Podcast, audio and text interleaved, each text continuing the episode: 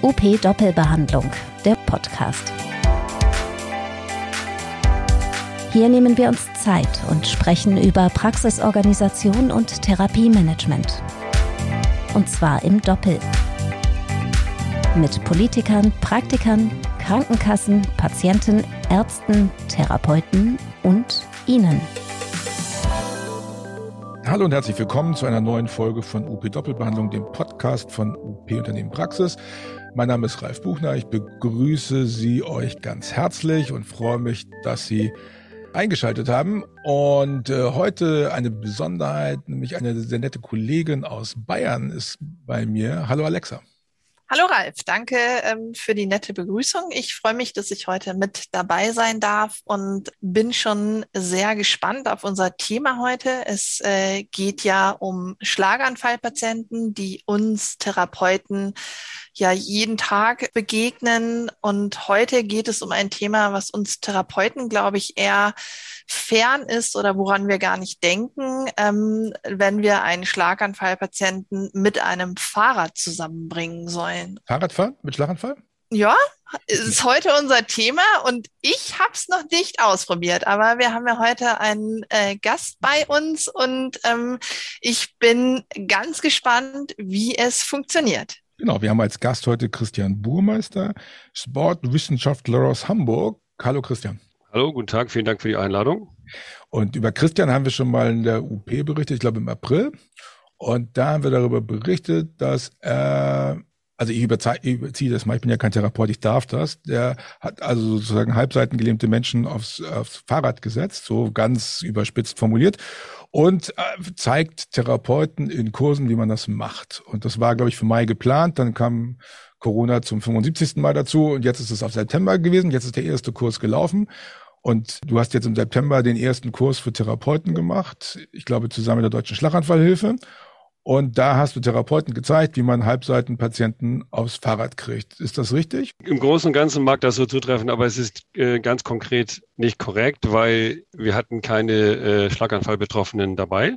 Das war also unter uns. Und ich darf kurz erzählen, wie es dazu gekommen ist.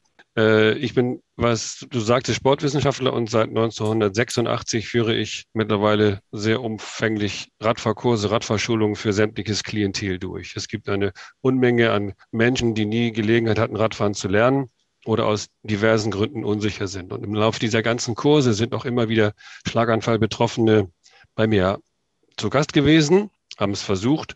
Und da waren Klienten und Betroffene von bis dabei, also von den leichten äh, Schlaganfall-Betroffenen bis hin zu den Schwerstbetroffenen. Und natürlich ist es irgendwann, da werden Grenzen gesetzt, durch die Beeinträchtigung nicht mehr möglich, Rad zu fahren. Dadurch, dass aber viele, völlig unabhängig wie stark beeinträchtigt sie waren, sehr, sehr viel mitgenommen haben in Sachen Mobilität, in Sachen Zweirad- oder auch Dreiradfahren, ist dann einer der letzten Teilnehmenden zu seiner äh, Schlaganfallhilfe gegangen. Deutsche Schlaganfallhilfe hat das Thema vorgestellt und die Deutsche Schlaganfallhilfe war dann so interessiert und so begeistert, dass sie mich wiederum kontaktiert haben und gesagt haben, können wir da nicht mal für Therapeuten ein Angebot draus machen? Wie gehst du an die Sache ran? Was bietest du den Schlaganfallbetroffenen an, um so weit wie es geht wieder in das Thema einzudringen? Hm. Und jetzt habt ihr einen Kurs gemacht. Wie viele Therapeuten sind gekommen? Das waren am Samstag 13 oder 14, ich muss lügen. Hm. Und am zweiten Tag äh, waren es fünf aus Niedersachsen insgesamt. Mhm. Okay. Und was hast du mit denen gemacht? Also zunächst mal, ja, was habe ich mit denen gemacht? Ähm, zunächst mal muss man konstatieren, dass, dass ähm, wenn ich was auch immer gehen lernen will, fangen lernen will, Radfahren lernen will, erstmal mir schwer Gedanken darüber machen muss, wie Radfahren überhaupt funktioniert. Also wie lernt ein Mensch mit der Maschine Fahrrad umzugehen? Welche Prozesse laufen ab? welche Funktionseinheiten zwischen Mensch und Maschine lassen sich herauskristallisieren, um dann an diesen Einheiten letztendlich auch praktische Angebote zu machen. Ich gebe mal ein Beispiel. Viele wissen nicht, und den, den Therapeuten war das auch völlig neu, dass äh, zum Balancieren auf dem Fahrrad ausschließlich, nahezu ausschließlich, der Lenker benutzt wird.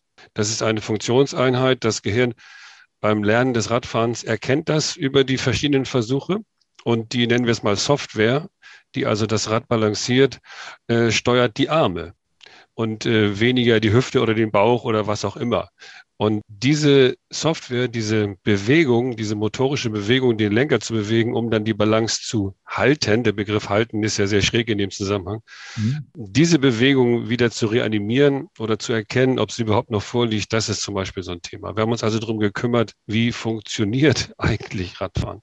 Cool, okay. Wusstest du das, Alexa? Nee, das wusste ich überhaupt nicht, dass das so funktioniert. Und ich denke jetzt, also ich bin immer noch so ein bisschen bei diesem Sicherheitsgedanken als Therapeut ja. und ähm, würde da, also wenn, wenn ich so meine Patienten durchgehe und überlege, wem würde ich denn da jetzt so einen Fahrradkurs angedeihen lassen, würden mir nicht viele einfallen. Also was für Voraussetzungen muss dann ein Patient mit sich bringen, um äh, überhaupt einen Fahrradkurs machen zu können? Es geht in dem Fall gar nicht um den ganzen Kurs. Es geht ja darum, was machbar ist. Und das ist das Zauber- oder Schlüsselwort, immer nur das Machbare. Immer nur das Machbare. So arbeite ich mit Anfängerinnen und Anfängern im normalen Bereich in Anführungsstrichen auch. Man lernt immer nur vom Machbaren zum Machbaren, immer nur das, was ich selber mitgestalten kann. Die höchste, höchste Priorität hat das, was ich sowas wie Souveränität und Gestaltungshoheit nenne. Also egal,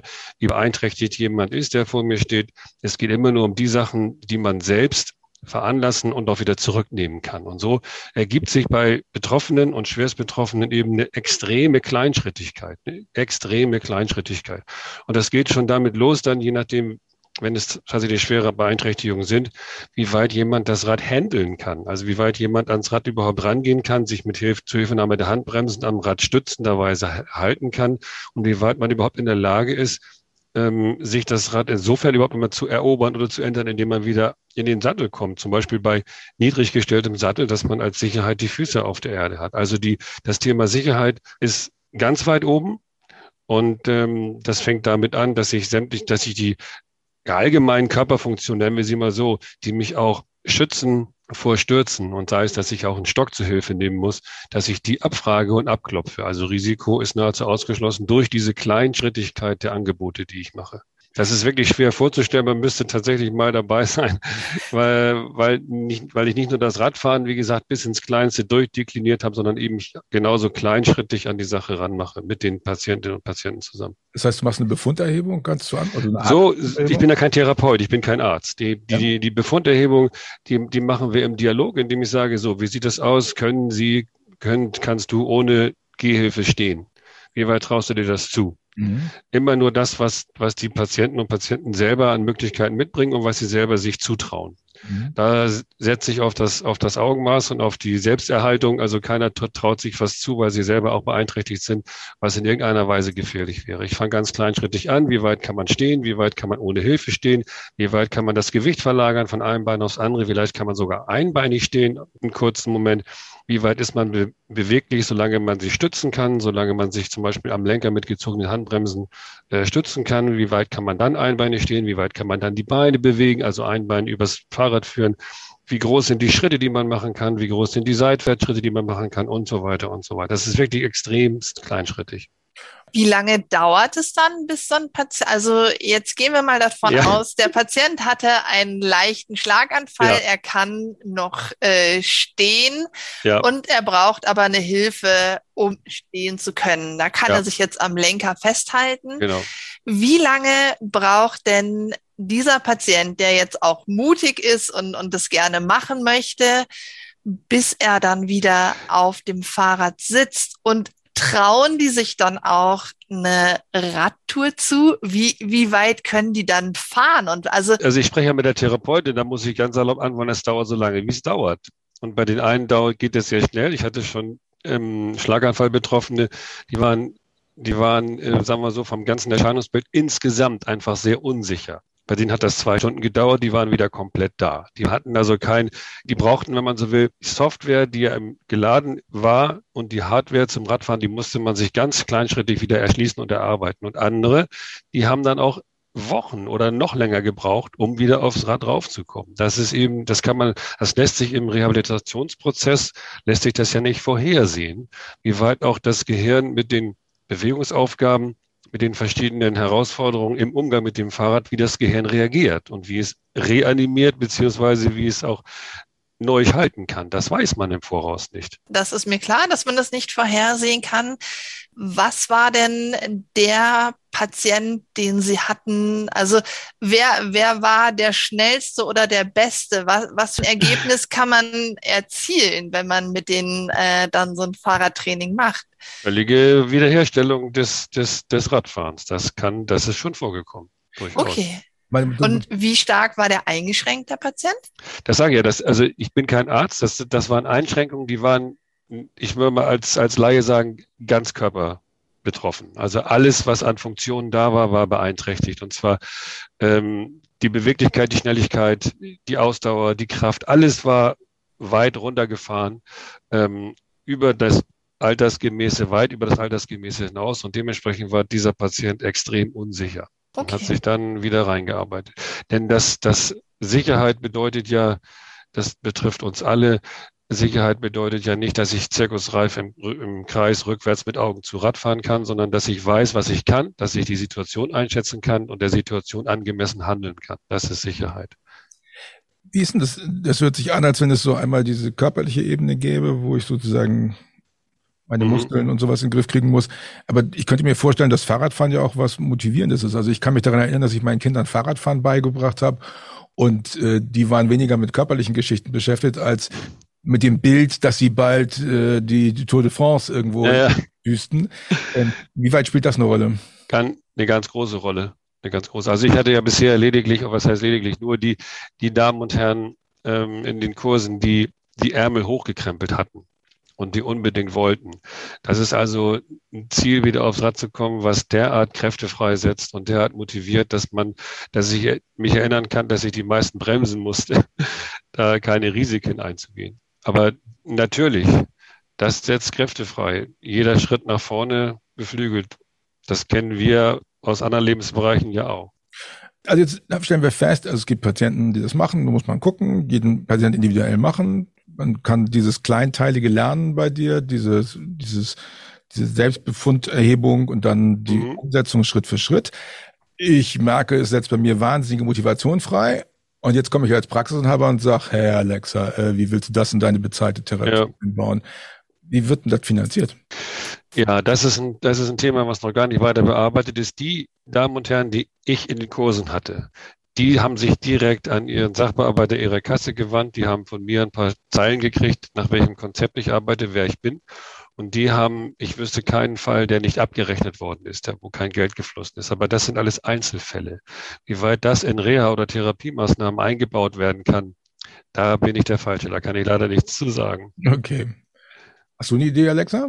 Ist das so eine Art KG-Gerätverordnung? Kann man das, kann man ein, ein, ein Fahrrad als KG-Gerät definieren und dann sagen, okay, Nee, kann man nicht, ne? Nee, okay. Ich, ich denke da gerade an die Probleme auch mit der Hippotherapie. Also es ist ja eigentlich schon, schon ähnlich. Wahrscheinlich müssen die Kassen auch so ein Fahrradtraining dann irgendwie als, ähm, als Therapie genehmigen. Auf der anderen Seite ist es den Therapeuten ja freigestellt, welches Therapiegerät sie nutzen. Und wenn sie jetzt sagen, mein Therapiegerät ist das Fahrrad, ähm, würde es vielleicht gehen. Ja, es ist halt wahrscheinlich ein großer Aufwand. Ja, nee, nee, du musst auch formal gesehen musst du innerhalb der Praxis bleiben. Insofern, also das, da musst du innerhalb der Praxisräume bleiben, sonst ist es nicht qualitätsgesichert. Böse, böse, böse. Also rausgehen. Vielleicht brauchst du dann einen Hausbesuch. Ja, das, ja, die Ergotherapeuten, die haben, also die Ergotherapeuten könnten das tatsächlich machen. Die dürfen rausgehen aus ihren Praxen und dürfen im häuslichen Umfeld machen. Die Logopäden übrigens auch. Also Logopäden gehen mit Stotterern einkaufen und üben dann im Einkaufskontext nicht zu stottern. Ah. Und äh, die Ergotherapeuten dürfen auch in, in, die, in die Lebenswirklichkeit der Patienten gehen und können dann da was machen. Bei den Physiotherapeuten ist das formal nicht erlaubt, aber egal. Also schwamm drüber. Kann man sowas als kann man sowas als Kurs anbieten, dass mehrere Leute das machen? Also könnte man daraus einen Präventionskurs machen? Grundsätzlich ja. Ich, ich befürchte aber, dass die Heterogenität dann irgendwann zu groß wäre und das vorgegebene Schubladen, die Schubladenauswahl ist wieder, fühle ich mich nicht so gut dabei. Also ähm, da ist an dieser, in dieser Frage sind wir am Anfang. Wie sich das dann im Laufe der Zeit darstellt, also die Deutsche Schlaganfallhilfe und äh, auch das, die Therapeuten vor Ort, das war so, dieser Tag war so gekennzeichnet von gegenseitiger Bereicherung, das war so intensiv, dass das eine Fortführung findet. Und da bin ich zuversichtlich, dass man da Angebote draus machen kann, also kon konkretere auch für Therapeuten und dass auch die Kassen sich da ein bisschen bewegen. Ich weiß zum Beispiel, dass es gibt ja mittlerweile ähm, unglaublich viele Spezialfahrzeuge. Wenn das Radfahren an sich, das normale Radfahren, wenn ich so sagen darf, wenn das nicht mehr leistbar ist, dann gibt es jede Art von Spezialfahrzeugen und die sind, soweit ich weiß, für Kinder zwar finanziert, weil man Kindern generelles Mobilitätsverlangen unterstellt, Erwachsenen leider nicht. Das ist auch ein schwerwiegender, schwerwiegendes Manko, wie ich finde. Ja, das stimmt. Das ist merkwürdig. Aber okay, die Einzelfallregelung gilt ja auf jeden Fall. Das heißt, man, man schreibt einen Text auf. Äh, wahrscheinlich wärst du auch bereit, schon mal Vorformulierungen rüberzugeben. Und dann kann der Patient einen Antrag stellen und kann Einzelanträge stellen. Ja. Krankenkasse. Das ja. ist ja eine Option. Und das gilt auch für Hilfsmittel. Auch bei Hilfsmitteln kann man Einzelanträge stellen und äh, äh kann Mobilitätsunterstützung bekommen. Ähm, was, was kostet das, wenn ich da, also wenn Alexa jetzt teilnehmen will an deinem nächsten Kurs? Für Therapeutin. Ja. Das weiß ich nicht, weil in dem Fall ja die Deutsche Schlaganfallhilfe das finanziert hat. Ah. Vielen Dank nochmal an der Stelle. Ja, ganz toll. Und sie wollen das wieder machen oder wir wollen das wieder machen. Und dann wird das einen Beitrag kosten. Ich will mich nicht aus dem Fenster legen. Ich ich bin ja nicht der Hauptverantwortliche in der Frage, aber so ein Tag wird, und das ist geplant, auf keinen Fall dreistellig kosten. Mehr kann ich nicht und will ich nicht sagen, weil ja, klar, ich bin ja nicht der Verantwortliche, will mich da nicht aus dem Fenster legen. Aber das ist ja fast geschenkt. Also das ist ja dann, das ist dann, dann kommen auch Leute, die noch nicht wissen, wie sie es abrechnen sollen, um sich fortzubilden. Ist es viel, Alexa? Fortbildung, die nicht dreistellig ist für einen Tag? Fortbildung nicht dreistellig macht jeder Therapeut mit. Also das, das, das ist schon wirklich am unteren Rand. Und wie gesagt, mit, mit starken Vorbehalten, weil ich das nur am Rande mitkriege und weil die äh, Verantwortliche mich gefragt hat und ich habe auch erstmal innegehalten und gedacht, na, ich hätte jetzt mit mehr gerechnet, ja. Sind denn schon Termine geplant für dieses Jahr, fürs kommende Jahr? Geplant sind, aber es sind noch keine festgelegt. Wenn ich jetzt eine neurologische Rehabilitation mache und denke, Mensch, der Christian ist ein cooler Typ, der kann uns nach vorne bringen, kann man dich buchen, dass du in Einrichtungen kommst und dort die Therapeuten. Ja, ich bin freiberuflich und bin insofern, was Radfahren betrifft, für alles zu haben. Für alles zu haben. Naja, also mit. Ja, okay. ja, nee, man, man, man kann mich buchen. Und wie gesagt, das, das was mich ähm, auszeichnet, darf ich nochmal sagen an der Stelle, ich betrachte das Lernen, Lernleistungen immer als Hohlleistungen, niemals als Bringleistungen. Das ist Therapeuten vertraut, diese Sichtweise. Und ich habe das Radfahren, was ich hier sagte, bis ins Kleinste durchdekliniert. Ich weiß, wie Mensch Maschine gemeinsam, wie der Mensch Software entwickelt, um Rad zu beherrschen. Und ich bin methodisch so gut aufgestellt, dass ich wirklich ähm, kleinstschrittig arbeiten kann. Das heißt, eigentlich Erfolgsgarantie. Wenn du irgendwo hinkommst, ja, also, dann können die hinterher den Schlaganfallpatienten helfen, mobil zu werden. Sie haben sehr viel mehr Orientierung, sehr viel mehr Struktur. Wie weit Sie arbeiten können, hängt ja noch für vielen anderen Faktoren ab, wie viel Platz da ist, welches Gerät da ist. Das ZRR Bielefeld zum Beispiel hat sich gleich in dem Bestand so einen Laufroller mitgenommen. Ähm, das ist, wenn man auf einen konventionellen Tretroller. Es gibt solche Vorrichtungen auch mittlerweile, wenn man darauf einen Sattel montiert, dann lässt sich dieses Fahrzeug sehr gut nutzen, auch in Eigenarbeit, in eigenem Training, jeden Tag ein paar Minuten und quasi sitzen, wie so ein Kind, die, wie so ein Kind, die viele Laufräder das heute machen, wie viele Kinder, kann man sich also auch wieder Ruhe und Sicherheit und Vertrauen eigenständig zu so einem Fahrzeug erschließen. Mhm. Stimmt, ich habe neulich gelesen, es gibt in Hamburg irgendjemanden, der Laufräder für Erwachsene produziert. Ja, Wobei an der Stelle darf ich noch mal sagen, ja. die Laufräder für Kinder sind höchst kontraproduktiv. Die sollte man gar nicht erst benutzen. Echt? Warum? Die kurze Version ist die, die Kinder legen sich in der Software zum Radfahren, legen sich eine falsche Reihenfolge an und die, und äh, die Dinge, die ein Laufrad mich schult, die sind später sehr kontraproduktiv für das Radfahren. Die bremsen mit den Füßen die Kinder, die kommen nicht in die Kurve, weil die Physik des Rades nicht genutzt wird, die kommen nicht in den Sattel und was noch viel schlimmer ist, Gehirnforscher bestätigen das, mit denen ich in Kontakt stehe. In dem Alter von zwei, drei Jahren, in denen die Kinder für gewöhnlich das Laufrad benutzen, ist das Gehirn noch nicht in der Lage, die einfließenden Informationen in irgendeine so Art von Geschwindigkeitsraum, Zeitgefühl zu verarbeiten. Das ist höchst kontraproduktiv. Und wenn man das Gehirn kurz schließt, also ihm Ergebnisse präsentiert, ohne die Substanz links und rechts sich erarbeitet zu haben, dann äh, verdichtet das Gehirn auch nicht mehr. Also das ist ein Riesenthema, ein Riesenthema. Ähm, und ich komme darauf zurück, was ich eben gesagt habe. Ich mache das niemandem leicht. Ich gehe niemals so weit, dass ich Gesetzmäßigkeiten reduziere oder mit jemand sagt, yippie, ich kann was, sondern Lernleistungen sind immer hohe Leistungen. Und wenn die Schritte angemessen sind, dann haben wir alle ganz natürlichen Leistungsdrang. Alexa, meldest du dich jetzt zum nächsten Kurs an? Also ich finde es auf jeden Fall spannend. Ich äh, will, also ich finde, es ist einfach auch nochmal eine Erweiterung ähm, des Therapieangebots, was man in der Praxis ja leisten kann. Und ähm, ich glaube, es ist eine sehr intensive Therapieleistung, wenn man das mit Schlaganfallpatienten macht. Und man muss halt einfach schauen, wie sowas auch in den Praxisalltag passt, denn ja. da ist man ja tatsächlich auch immer sehr eng getaktet mit äh, seinen Therapieeinheiten und ich könnte mir vorstellen, dass wenn ich jetzt erst äh, dafür sorgen muss, dass das Fahrrad da ist, dass der Patient da ist und genau. ähm, ich, man braucht ja auch eine gewisse Ruhe, um sowas ähm, zu machen. Also ich glaube, man braucht einen Rahmen dafür, um, um es in den Praxisalltag dann mit einbauen zu können. Aber also ist es, ist es möglich? Wir denken dran, Schlaganfall ein Jahr nach Rudereignis ist extra budgetär verortenbar, auch als Doppelbehandlung. Das heißt, wir kriegen locker äh, fünfmal die Woche eine Stunde Behandlung hin. Das müsste eigentlich reichen, um jemanden auch aufs Fahrrad zu kriegen. Also das, das, also ich glaube, es gibt Möglichkeiten. Wenn das jemand interessiert, möge er sich bei Alexa oder mir melden. Wenn jemand Kurse machen will, meldet er sich wo? Direkt bei mir. Also Radfahrkurse direkt mhm. bei mir. Ich muss allerdings einschränkend dazu sagen, ich bin Tanz auf so vielen Hochzeiten mittlerweile, dass ich kaum noch eigene Kurse mache.